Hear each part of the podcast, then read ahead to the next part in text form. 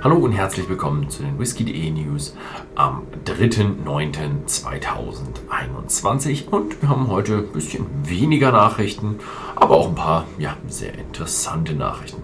Die erste Nachricht kommt von einem, ja, wieder mal einem Whisky von Prominenten. Diesmal geht es um Metallica, die Band.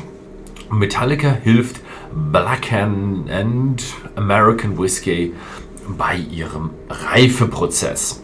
Ja, es ist, sind, ist die Masters of Whiskey Series, die erste Abfüllung Blackened Willet Kentucky Straight Rye erhielt 14 Wochen lang ein Finish in Madeira-Fässern. Während des Finishes gab es ein Black Noise Klangverbesserungsverfahren, bei dem verschiedene Klangfrequenzen den Whisky beeinflussen. Das war dann eine Playlist aus elf Metallica-Tracks, die dort abgespielt wurden. Niedrige Frequenzen erschüttern dann das Fass und sorgen dafür, dass mehr Interaktion zwischen dem Whisky und dem Holz existieren kann. Ähm, ja, die Playlist gibt es sogar in der Videobeschreibung. Dann haben wir Nachrichten von der äh, SWA. Das ist die Scotch Whisky Association, also die Vereinigung der, des schottischen Whiskys. Und die verklagen jemanden. Und zwar verklagen die die Macalones Brennerei. Das ist eine kanadische Brennerei. Die wurde wegen Nutzung bestimmter Begriffe und Bilder verklagt, die an Schottland erinnern. Darunter entweder Glen, Caledonia, Inver, Island. Darunter fällt auch der Familienname des Eigentümers McAloney. Ich gehe mal davon aus, dass McAloney ein ja, Immigrant aus Schottland emigriert nach kan Kanada, als dann Immigrant war. Ähm, ja, der McAloney's ist übrigens auch bei whisky.de im Shop erhältlich. Können Sie mal nachschauen, was es da für Abfüllungen gibt.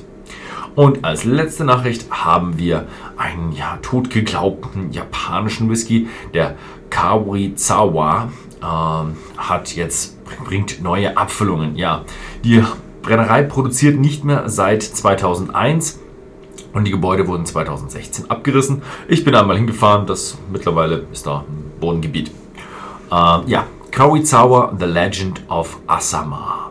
Und es werden Sets kommen in dem Set sind, in dem ersten Set sind zwei äh, 1981er Single Malls, zwei handgemachte Kristallgrafen, Glencairn Kristallgläser und Glencairn ein Wasserkrug und signiertes und nummeriertes Handcover, Hardcover von Bush and McLeans mit der Geschichte und Verkostungsnotizen. Über die nächsten drei Jahre werden jetzt insgesamt 30 Sets veröffentlicht. Und ihr könnt davon ausgehen, dass die extrem teuer sein werden. Ja, das war's mal wieder diese Woche. Vielen Dank fürs Zusehen und bis zum nächsten Mal.